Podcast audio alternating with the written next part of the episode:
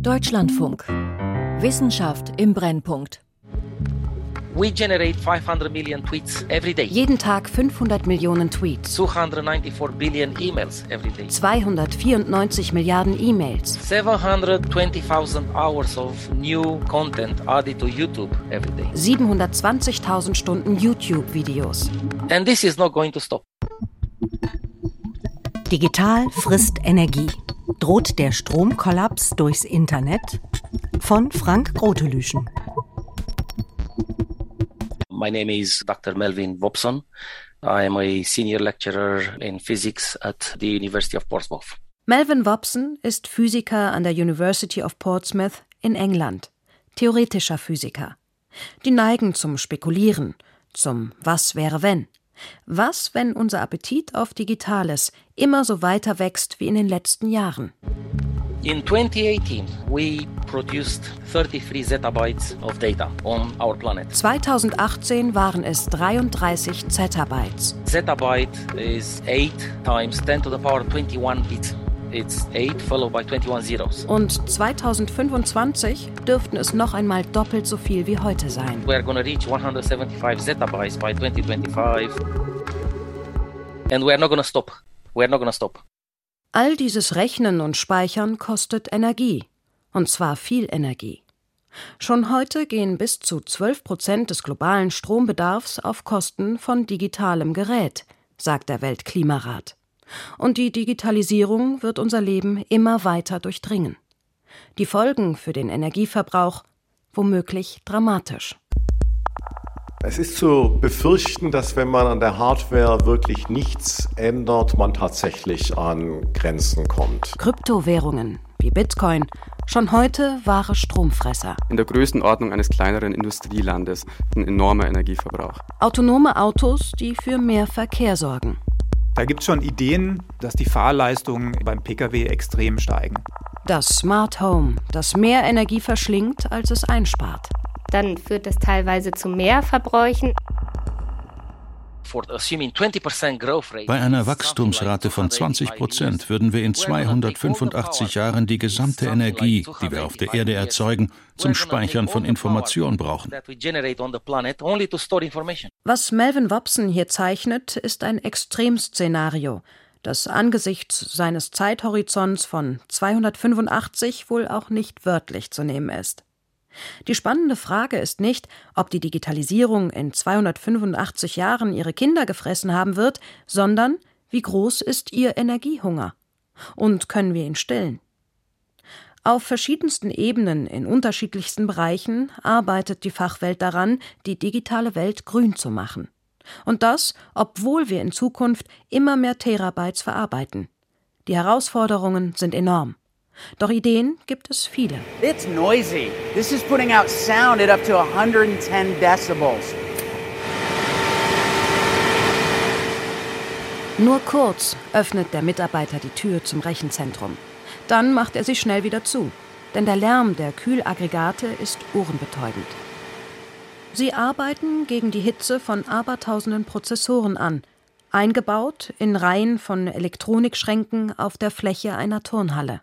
Rechenzentren sind ja letztendlich das Rückgrat der Digitalisierung. Also wir brauchen Rechenzentren, damit unsere Handys funktionieren, damit unsere Industrieprozesse funktionieren. Ralf Hintemann, Borderstep Institut für Innovation und Nachhaltigkeit Berlin. Und wie die Digitalisierung zunimmt, nimmt halt auch die Zahl und die Größe der Rechenzentren in den letzten Jahren zu. Also in Deutschland kann man sagen, haben sich die Kapazitäten der Rechenzentren zwischen 2010 und 2020 ungefähr verdoppelt.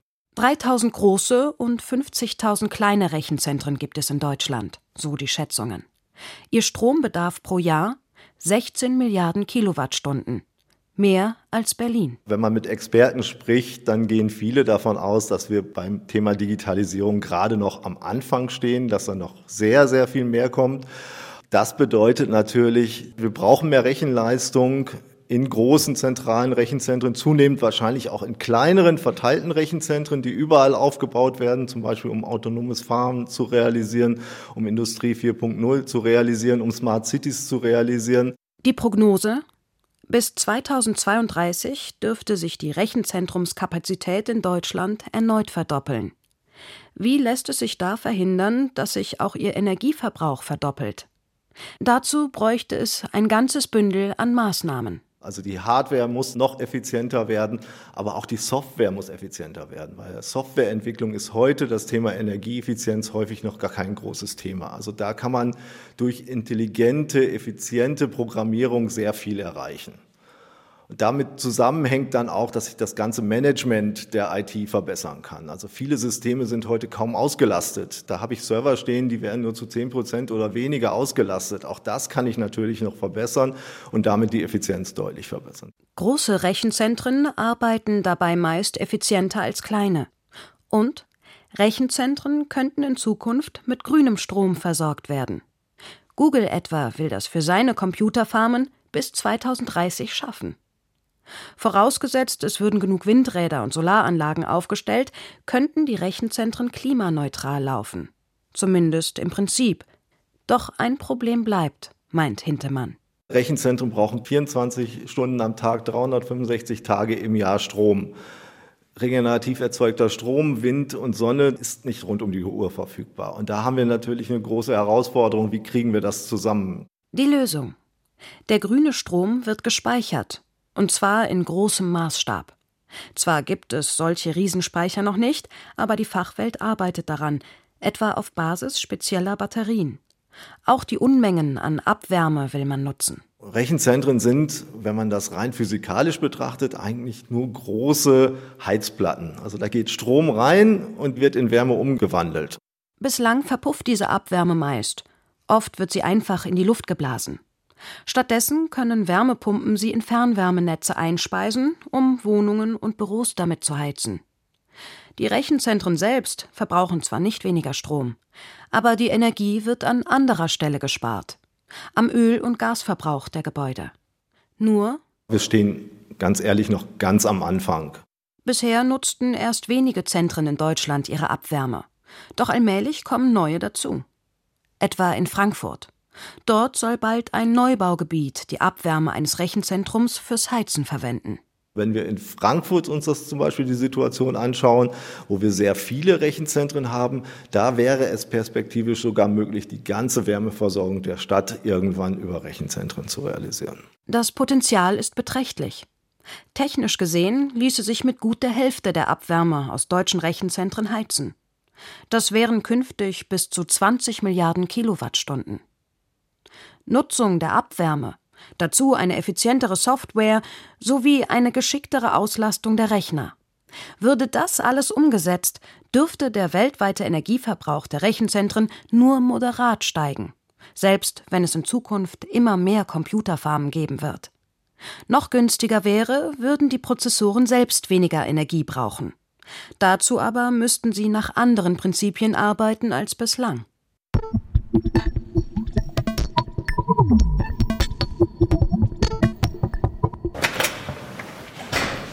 Wir sind gerade im sogenannten Showroom, also ein Raum, in dem die Kunden reingeführt werden, den Blick auf eine schöne große dicke Scheibe haben. Eningen bei Stuttgart, die Deutschlandzentrale von IBM. Hinter der Scheibe ein futuristischer Zylinder in Schwarzmetallic. Er steht nicht auf dem Boden, sondern scheint unter der Decke zu schweben. Der hängt und ist fast schwingungsfrei aufgehängt, um halt Vibrationen zu vermeiden. Das Innenleben des Geräts ist hochempfindlich, sagt IBM-Mitarbeiter Sven Peyer. Empfindlich gegen Schwingungen, empfindlich gegen Wärme. Weshalb das Innere fast bis auf den absoluten Temperatur-Nullpunkt heruntergekühlt ist. Das sind minus 273 Grad. Das ist zehnmal kälter als der Weltraum. Das Gerät hinter der dicken Scheibe ist ein neuer Rechnertyp, ein Computer mit dem Potenzial, schneller zu sein als jeder Superrechner. Und mit dem Potenzial, weniger Strom zu brauchen als die heutigen Rechner. Das ist der einzige universell einsetzbare Quantencomputer in Europa. Das ist auch der erste Quantenrechner außerhalb der USA, der universell rechnen kann, den wir vor anderthalb Jahren hier aufgebaut haben. Die heutige Elektronik basiert auf Siliziumchips, auf denen pro Sekunde Milliarden von Schaltoperationen passieren in winzigen Transistoren. Eine Technik, mit den Jahrzehnten aufs äußerste optimiert, wodurch die Energieeffizienz der Chips immer besser wurde. Doch allmählich scheint die Technik ausgereizt. Es ist zu befürchten, dass man tatsächlich an Grenzen kommt. Frank Wilhelm Mauch, Physiker, Forschungszentrum Jülich. Ich denke, wenn man nichts ändert, dann werden die Wärmeprobleme immer stärker. Irgendwann wird man die Chips nicht mehr kleiner und damit energieeffizienter machen können. Dann würde man für mehr Rechenleistung schlicht mehr Chips und damit mehr Energie brauchen. Aber es gibt natürlich Möglichkeiten, was zu ändern. Und zwar durch neue, revolutionäre Konzepte. Rechner, die vom Prinzip her weniger Energie verbrauchen als Siliziumchips. Geräte wie den Quantencomputer. Der rechnet nicht mit Bits wie gewöhnliche Rechner, also mit Nullen und Einsen, sondern mit Quantenbits. Mit Werten, die irgendwo zwischen 0 und 1 liegen können. Dadurch kommt ein Quantenrechner mit weniger Schalteinheiten aus. Statt Milliarden von Transistoren braucht er einige tausend Qubits. Das heißt, ich bekomme einfach aus viel weniger Maschine viel mehr Rechenleistung. Und die bräuchten so wenig Strom, dass sich auch eine aufwendige Kühlung lohnt, wie beim Prototyp von IBM. Der Quantencomputer taugt nur für bestimmte Operationen, etwa für Routenberechnungen. Und noch ist die Technik längst nicht so weit, um mit konventionellen Supercomputern mitzuhalten. Das dürfte noch fünf Jahre dauern, vielleicht auch 15, da ist sich die Fachwelt nicht einig. Ähnliches gilt auch für andere sparsame Konzepte, für Maschinen etwa, die der Funktionsweise unseres Gehirns nachempfunden sind. Das menschliche Gehirn hat eine geringe Taktfrequenz, ist aber enorm energieeffizient und man kann auch im Prinzip äh, Designs finden, die KI-Anwendungen mit sehr viel geringerer Wärmedissipation machen. Neuromorphes Rechnen, so heißt dieser Ansatz.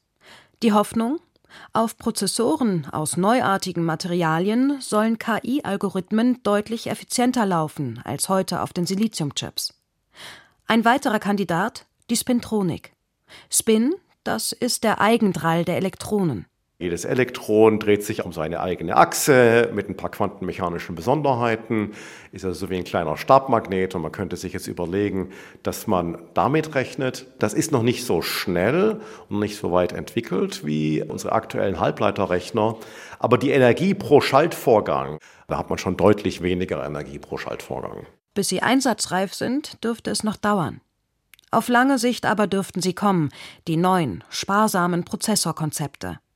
Eine andere Digitaltechnik aber ist schon heute relevant und droht mehr und mehr zum Problem zu werden.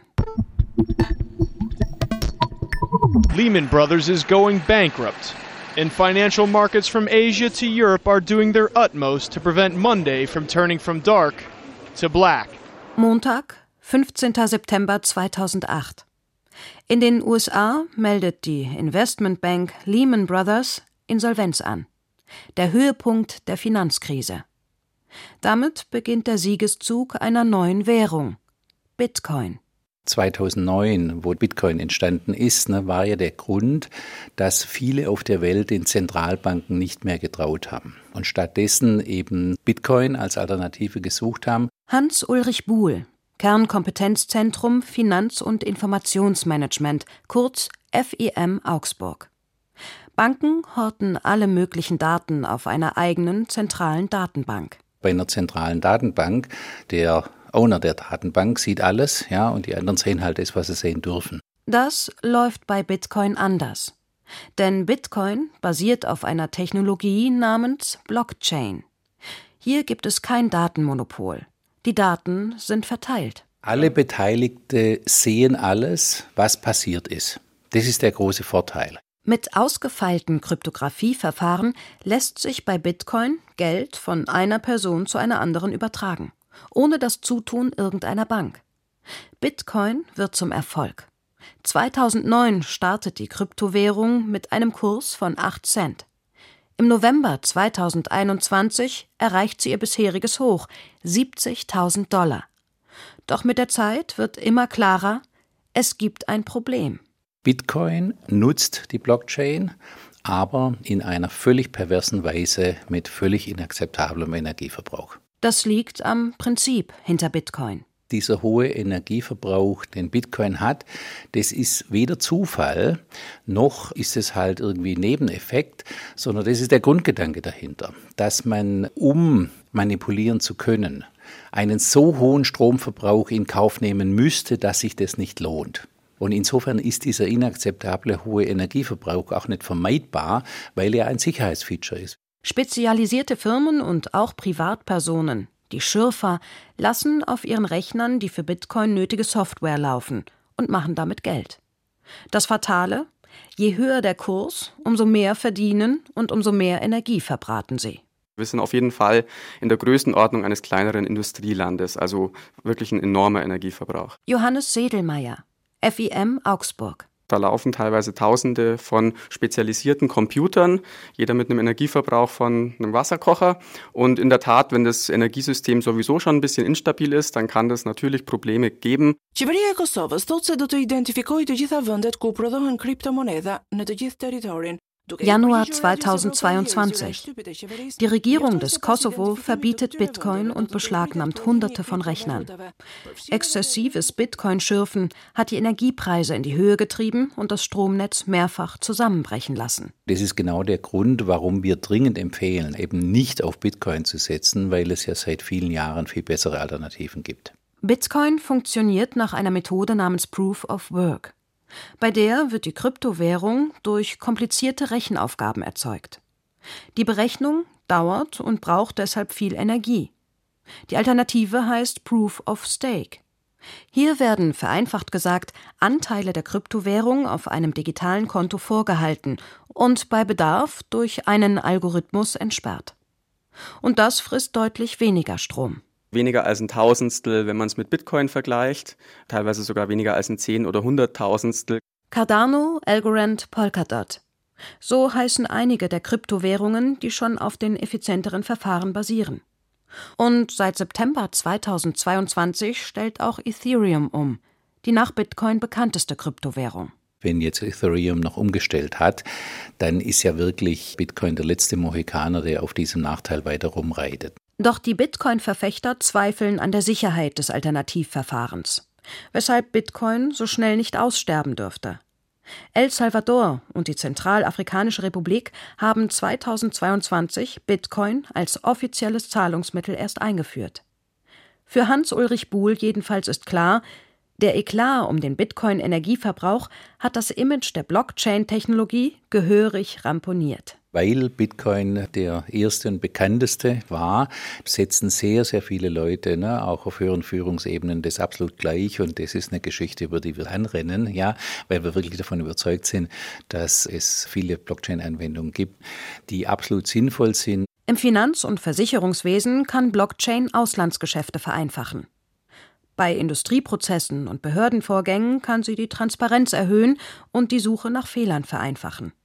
Und nicht selten trägt sie dazu bei, Energie zu sparen, etwa in der Schifffahrt. Allein dadurch, dass man es schafft, große Stapel von Papier zu digitalisieren, unnötige Fahrten zu sparen, vielleicht auch Liegezeiten von Schiffen beispielsweise, das überkompensiert um ein Vielfaches den zusätzlichen Energieaufwand, den man durch die Computer, die da zusätzlich laufen, hat.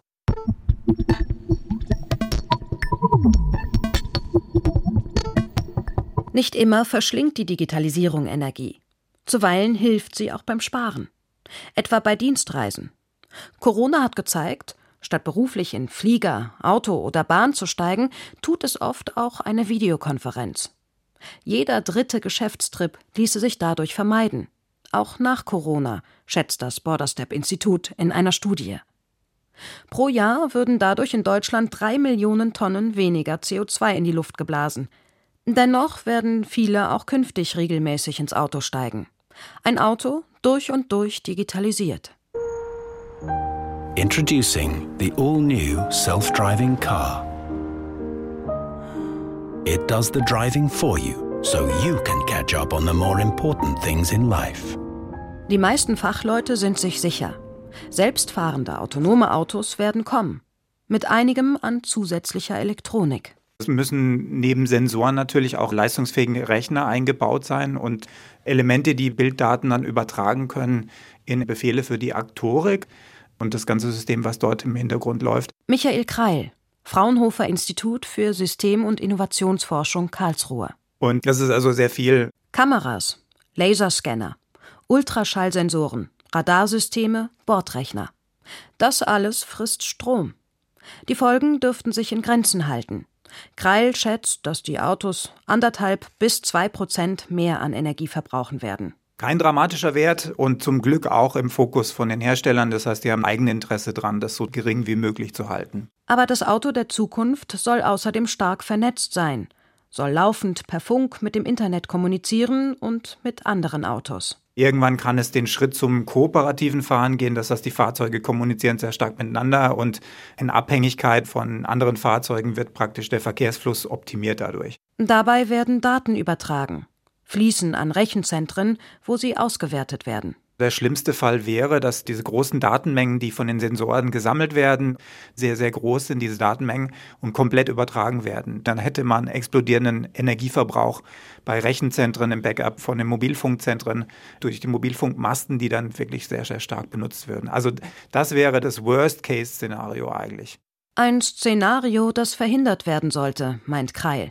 Etwa durch eine effektive Datenreduktion an Bord des Autos. Nur bislang scheinen die Hersteller noch keinen großen Wert darauf zu legen. Was dann im Backend passiert oder im Mobilfunk, das interessiert die Automobilindustrie eigentlich nur tertiär, würde ich sagen. Daher müsste hier die Politik eigentlich agieren und versuchen, tatsächlich hier so früh wie möglich eine Regulierung zu entwickeln, die auch wirkt. Eine andere große Unbekannte. Wie werden autonomes und vernetztes Fahren den Verkehr verändern, etwa unsere Fahrgewohnheiten? Einerseits Autonome Autos können so programmiert werden, dass sie sparsamer fahren als vom Menschen gesteuerte Vehikel, sagen manche Studien. Die haben ergeben, dass die Einsparpotenziale durchaus substanziell sind. Die können bis zu 12 Prozent insgesamt gehen. Und durch vernetztes Fahren sollten sich Verkehrsflüsse besser lenken und Staus vermeiden lassen. Das würde ebenfalls Energie sparen. Doch andererseits könnte es sein, dass autonome Autos für mehr Verkehr sorgen und damit für einen höheren Energieverbrauch? Da gibt es schon Ideen, über die man auch diskutiert, die einfach zur Folge haben, dass die Fahrleistungen beim Pkw extrem steigen. Ein Beispiel. Sie wollen einkaufen gehen, fahren in die Stadt, haben im Moment das Problem, dass die Parkhäuser besetzt sind. Sie können dem Fahrzeug ja befehlen, dass es praktisch dann 20 Mal um den Block fahren soll und sie dann wieder abholen soll zu einer gewissen Stelle. Oder? Wenn man das fahrerlose Fahren irgendwann hat, braucht man natürlich keinen Führerschein mehr, um mit dem Pkw unterwegs zu sein. Und das erschließt natürlich dann die Pkw-Mobilität auch für Gruppen, die im Moment noch nicht mit dem Pkw eigens unterwegs sein können ohne Fahrer. Also sprich Kinder, Menschen mit Behinderungen, die vielleicht heute nicht fahren können oder andere Gruppen, die sich im Moment noch gar nicht leisten können, einen eigenen Pkw zu haben. Und das selbstfahrende Auto könnte Menschen zusätzlich animieren, aufs Land zu ziehen, wo die Immobilien billiger sind. Das Pendeln in die Stadt wäre im Roboterauto ja nicht so nervig. Man kann sich zurücklehnen, lesen oder die Fahrzeit zum Arbeiten nutzen. Diese Diskussion gibt es auch, dass dadurch eventuell die Wahl des Wohnortes sich ändert und vielleicht größere Distanzen in Kauf genommen werden. Fehlentwicklungen, die sich vermeiden lassen sollten, meint Michael Kreil. Etwa indem Leerfahrten von Roboterautos extra bepreist, also teurer gemacht werden. Was aber bedeuten würde, dass die Personenzahl in einem Auto lückenlos überwacht werden müsste. Die Digitalisierung wird unsere Gesellschaft nachhaltig verändern. Wie werden sich all diese Veränderungen in Summe auf unseren Energieverbrauch auswirken? Das ist kaum vorhersehbar. Ebenso wie die Frage, was, wenn wir immer mehr Energie verbrauchen und sie dadurch immer knapper wird und immer teurer? Könnte das die Digitalisierung verlangsamen oder gar ausbremsen? Schwer zu sagen. Und nicht immer sollte man sich dem Wunschdenken hingeben, es geht doch beides. Digitalisieren und dabei Strom sparen. Open door. Door open. Radio on. Playing radio. Lights. Lights on. Protein shake. Making protein shake. Die Vision? Häuser vollgestopft mit Elektronik. Lampen aktiviert per Sprachbefehl. Die Wetter-App steuert die Heizung. Der intelligente Zähler koordiniert den Stromverbrauch. Das alles soll Energie sparen. Doch wird das Versprechen auch eingehalten? Was kann bei Häusern eigentlich eingespart werden oder auch nicht, indem man digitale Tools einsetzt? Swantje Gers. Institut für ökologische Wirtschaftsforschung Berlin. Das Ziel war der Studie zu gucken, wie hoch die Klimaschutzpotenziale digitaler Anwendungen sind im Energiebereich. Das Team um Gers hat diverse Smart Home Techniken unter die Lupe genommen, die Energie sparen sollen. Darunter für die Heizung eine Online-Effizienzüberwachung und eine Wetterprognosesteuerung. Was passiert, wenn im Winter die Sonne scheint und das Haus mit aufheizt? Kann ich dann nicht vorher eigentlich ein bisschen runtergehen mit der Temperatur? Was bringen diese Technologien? Lohnt es sich, ein vorhandenes Gerät auszutauschen gegen ein smartes Modell? Das Resultat der Studie? Manche der neuen Technologien können durchaus Energie sparen. Gerade im Wärmebereich gibt es da große Defizite, die sich richtig gut mit digitalen Anwendungen heben lassen. Da ist ein großes Potenzial da. Allerdings nur, wenn die Menschen die Technik sachgemäß bedienen. Sonst kann die Sache nach hinten losgehen. Wenn ich eine automatisierte Heizungssteuerung habe, die häufig nicht zu so starken Temperaturanstiegen führt, sondern eher plant, wie das Heizverhalten über den ganzen Tag ist und die Bewohner werden nicht mitgenommen, dann kann das dazu führen, dass die eben denken, es wird gar nicht warm im Haus und nochmal weiter aufdrehen. Also eigentlich gegen diese optimierte Steuerung selber regeln. Unterm Strich sollte man sich nicht zu viel vom Smart Home versprechen. Der Beitrag, den diese digitale Technik hat zum gesamten Effekt, der ist sehr gering. They attach two hinges, which connect this panel kit to the rest of the laptop. Doch Computer, Smartphones und Datenspeicher verbrauchen nicht nur Strom, wenn sie laufen. Am meisten Energie frisst ihre Herstellung. Most of the impact isn't actually from the use of the device, it's from the making of the device. Chris Adams von der Green Web Foundation, einer Organisation, die sich für ein nachhaltiges Internet einsetzt. Computerchips bestehen im Grunde aus Sand, der zu etwas ziemlich kompliziertem und teurem verarbeitet wird. Und das ist sehr energieaufwendig. Die Herstellung der Geräte macht etwa die Hälfte aller CO2-Emissionen der Digitaltechnik aus, so eine Studie des Öko-Instituts. Für Chris Adams heißt das, You can reduce Sie können den Energieverbrauch Ihres Geräts zum Beispiel senken, indem Sie bei einem Videotelefonat die Kamera ausschalten. Ich denke aber nicht, dass Sie Ihre Bemühungen auf solche Maßnahmen konzentrieren sollten. Es ist sinnvoller, Ihre Geräte ein bis zwei Jahre länger zu behalten oder sie gebraucht zu kaufen. Das hat einen viel größeren Einfluss. That's going to have a much greater impact. But most importantly, engage politically. Aber am wichtigsten ist es, sich politisch zu engagieren. Denn oft sind es die Gesetze, die am Ende den größten Einfluss haben. Das haben wir gerade bei der Entscheidung gesehen, künftig USB-C-Ladegeräte für alle Smartphones zu verwenden. Nun müssen nicht mehr so viele Ladegeräte hergestellt werden, denn wir können die verwenden, die wir eh schon haben.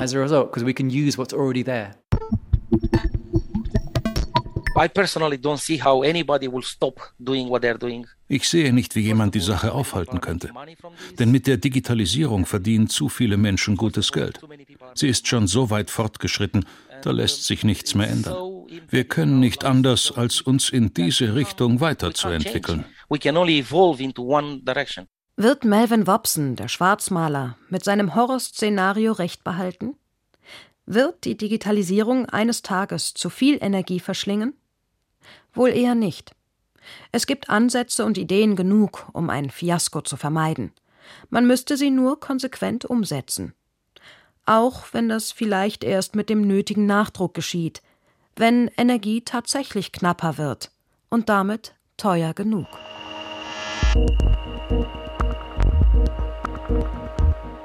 Digital frisst Energie. Droht der Stromkollaps durchs Internet? Von Frank Grotelüschen. Mit Lisa Biel, Jean-Paul Beck und Thomas Balou-Martin. Technik Christoph Maria Münch. Regie Anna Panknin. Redaktion Christiane Knoll. Eine Produktion des Deutschlandfunks 2022.